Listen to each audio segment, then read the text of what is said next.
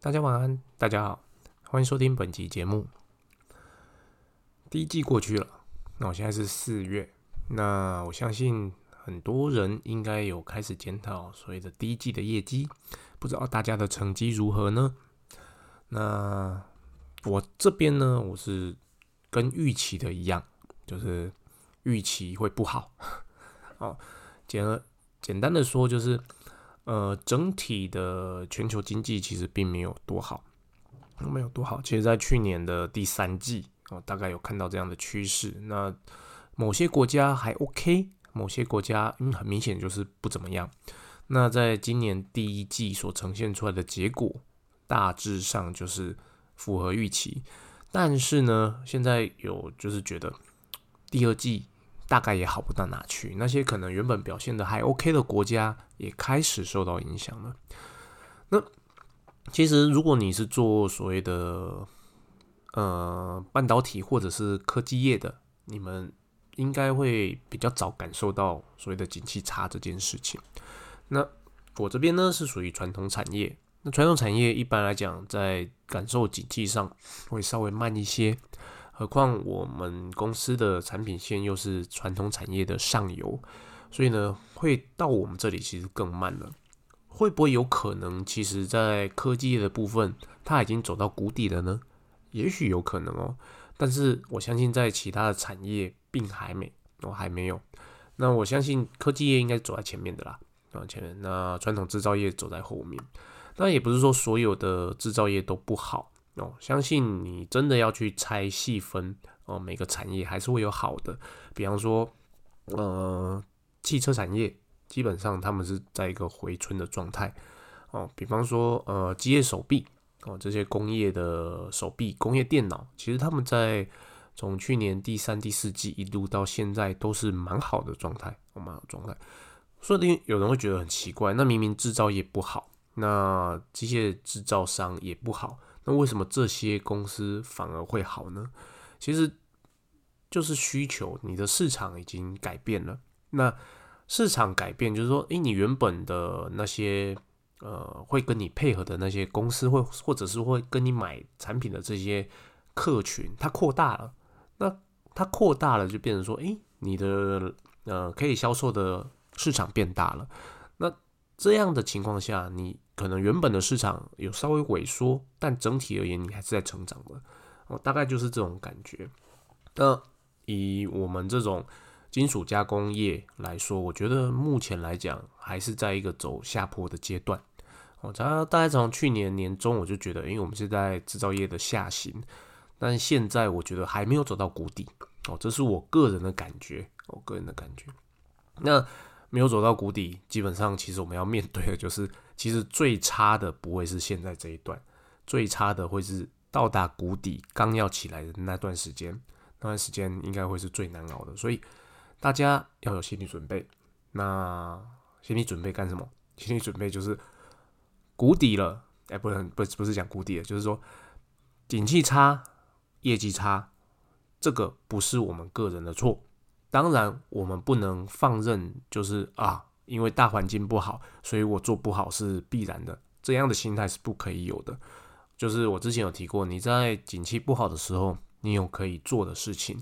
这些在景气不好的时候所做的任何的努力，当景气真的翻扬的时候，其实它才会带给我们所谓的正向报酬。这是一点观念提醒大家。那我今天想跟大家分享的，基本上比较像是所谓的国家政策。影响到产业，影响到一个一种产品的生存。哦，怎么说呢？最近欧盟有颁发一个新的命令，也就是说，工业制造的产品，它怎么讲？为了要符合所谓的环保、低耗能，它有要求，当你设备在 idle 待机的时候，它的最大耗能不可以超过多少？那个数字。确切数字我有点忘记了，好像是五十瓦还是四十五瓦等，大概是这样的数字。你说，也就是说，你原本在制造那种呃产品线的人，以前你的产品可能是符合规定的，但因为这个新的呃怎么样要求规范出来了，你既有的产品线可能一瞬间突然间啊，没办法卖去欧洲了。哦，这个就是所谓的政策造成你的产业的剧烈的变化。遇到这样的情况，你能怎么做？其实你就两个选择：一，我不卖欧洲了；二，你就去修改你的产品，让你的产品可以符合当地的法规的需求。那有些公司他们会觉得啊，这个要求很不合理啊，我就是不卖。那或者是说。啊，这要求实在是呃，怎么讲，没有 sense。那一定可以找到有些公司，他不愿意遵守这样法令的公司来卖我继续卖我们的产品，所以我产品线不用改。其实这样的想法其实都是一种鸵鸟的心态。嗯，怎么说呢？所谓的法令，基本上，当然你一定可以找到所谓想要规避法令的进口商，或者规避法令的合作伙伴，或者是真的有人他找得到一条路。可以避开这个法令，然后还是成功的把你的产品卖进当地市场。可是呢，你就想嘛，这样的人会多吗？哦，会多吗？以及他要背负的风险有多大？他你的产品有什么样的魅力可以吸引他不选择其他符合法规的产品，而要卖你的产品呢？哦，用这样的角度去想就知道了。基本上去违抗法令，其实没有太大的意义。哦，没有太大的意义。这时候要做的其实就是赶快调整哦，赶快调整。那有些公司就会觉得啊，我以前都做得好好的，或者说啊，嗯，我这个调整可能要我的产品线要打掉重练啊。这种时候，其实你能做的事情就是真的把它打掉重练。那在这个过渡时期，你就赶快去开发其他的市场吧。如果你原本没有在其他市场有扎根的话。这就是强迫你要去其他市场扎根的时候，同步的你也要去改良你的产品，让它符合法规的需求。我这是遇到这样的状况的时候，一间公司的领导者本来就应该做的事情。那我们身为业务呢，其实我们就是要把这样的资讯提前的带回去给公司。有听到这样风声的时候，就要赶快让公司知道，诶，未来这个法规可能会有这样的走向。那公司要不要提早做准备？哦，要不要提早做准备？哦，这是第一个案例的分享。第二个案例的分享，基本上是也是跟法令有点关系，不能讲法令有点关系，就是规范哦，就是制造的规范有修改。在传统的制造业里面，哦，就是我们要盖大楼的啊，盖厂房的啊，这些所谓的钢结构的生产制造中，它有明确的规范，某些制成是不可以被使用的。就是某些制成，它一定要遵循某种方式去加工。那简单的说，就是热加工在很多钢构业它是不被允许的哦，因为他们会觉得，你如果用热加工，就是比方说你用呃镭射切割，或用电浆切割，或用火焰切割去切割钢结构的产品，然后这些切割之后，你的嗯，结构件里面可能会残有所谓的内应力啊，这个内应力久而久之啊，不知道是几年，可能是五六年，可能是三十四十年，它会产生呃应力累积而造成的结构脆，不能讲脆裂，就是它裂化。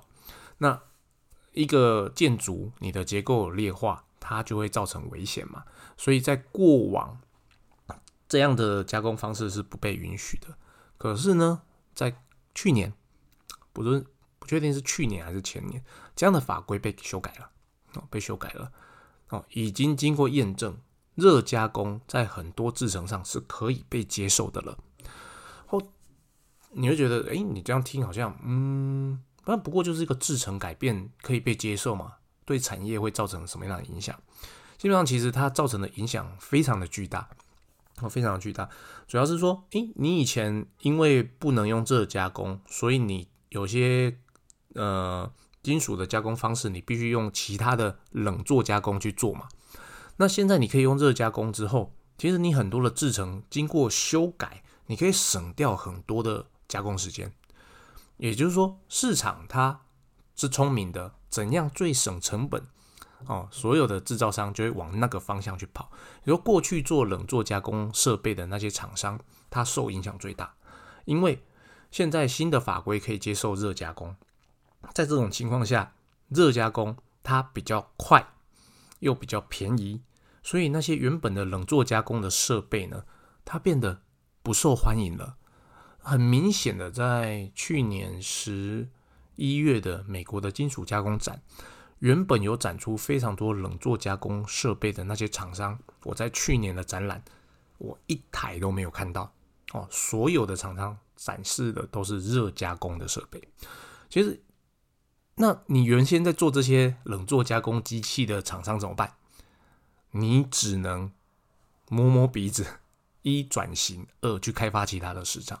因为这个法规它不是全球性的，它就是单纯的是，呃，北美那边它接受了哦，接受了。但同步的，当你北美接受这样的新的制程之后，你其他的国家会不会逐步的跟进呢？一定会哦，一定会。像这一次我去东南亚，诶，我也听到了类似的状况。过去他们必须用冷做加工的一些钢结构，现在他们政府法规里面也接受热加工。那只是说它接受的范围幅度没有像美国那么大，但是呢，它还是一样影响到了既有的冷做加工设备的生存，哦，生存。所以法规对于一个设备制造商而言是非常非常需要去注意到的事情，尤其是像这种会影响到自己生存命脉的法规，一定要非常的注意。有些时候我们可能会觉得。诶，我做的好好的，而且我这个加工法其实有它的优点存在。我即使法规改了，接受新的加工法，我这个既有的生生产方式并不会受到影响。只是说，诶，也许会有别人会去尝试旧有加工法，但是因为那是新的方式，人们可能不会怎么讲，不太信任它。其实这个也是一种所谓的鸵鸟心态。我的加工法虽然说很成熟。对，但是你的新的加工法，因为有它绝对的优势，优势在哪？成本低，速度快。在这种情况下，哦，很明显的市场一定会被那个地方拉走。那我们如果还是锁在认自己认为正确的这个壳里面，其实我们真的会被市场所淘汰，会被市场所淘汰。就是最近呃体悟啦。就是知道一些法规的变更对某些产业造成的极大影响哦，极大影响。我相信在呃最明显的例子，其实前一阵子应该说去年嘛，欧盟强制要求 iPhone 必须不能再用它原本的那个它的那个传输线，它必须全部改成 Type C。这个法规就是，嗯，我就是通过了，你要么你就是退出我欧洲市场，要么你就是改。那很明显的。那个市场太大了，我只能改嘛，对不对？虽然说我会让我原本呃传输线该赚的那些专利钱赚不到了，但是我更想要继续在这个市场贩卖我的产品。所以法规这件事情呢，对整个产业来说是非常非常重要的。很遗憾的就是说，大部分的中小企业哦，尤其是制造商，并不会主动的。去 study 这些法规，或者说主动的超前部署，就是说，诶，你已经，你可能想要预知说未来可能哪些法规会推出来，那我们可以先做一些准备。即使你可能知道了，哦，你也不一定会先做准备。其实这就是大部分我们中小企业公司在营运上的一种，我也不知道算鸵鸟心态吗？还是那种能拖就拖的心态？反正。一定会有别人先做嘛，先看看别人做的怎么样，我再决定要不要跟进，而不是说，诶，我来做这个领头羊，我来带领这个业界前进。啊，这是我在业界观察到比较普遍的现象哦，普遍的现象，在这边跟大家的分享。那这一集节目之后呢，之后下一集我不太确定什么时候会有时间再分享，因为最近真的从嗯。台湾开放之后，那一直在安排要去拜访和许久不见的代理商。那海外的时候录音比较麻烦一点。那我前几节有说了，就是其实海外录音那边麻烦就是我的设备上并没有像在家里这么的好用哦，这么的好用。所以我在家里如果录一录，觉得诶这也不顺，我可以先暂停哦，想一下再继续往下录。那但是在外面的话，我基本上其实我就是手机开着录音的功能。那手机录音功能它很笨，就是我按暂停，它就变成一段录音了。然后这段录音我还不能接下去继续录，我不知道是不是我用错城市的关系啦。往这个城市，如果这一次我在海外还是可以找到一个还不错的录音城市，那我还是会在这边线上跟大家分享我在其他国家所见到的所见所闻。那今天节目就分享到这边，那谢谢大家。那希望大家有空也去发了我的方格子的专栏，里面的文章越累积越多了，而且也感谢呃蛮多的读友有订阅的。那里面的内容其实对所谓的外销或者是说做业务的人，我认为是一定非常有帮助的。与其你去找一些那种坊间写说，诶如何成功当个业务，你去看一看里面的东西，其实都是空泛之谈哦。不如来看看我分享的内容，里面的都是我的经验谈哦。那以上就是今天的节目，跟大家分享。那谢谢大家，希望大家继续收听。业务可送这个 podcast，拜拜。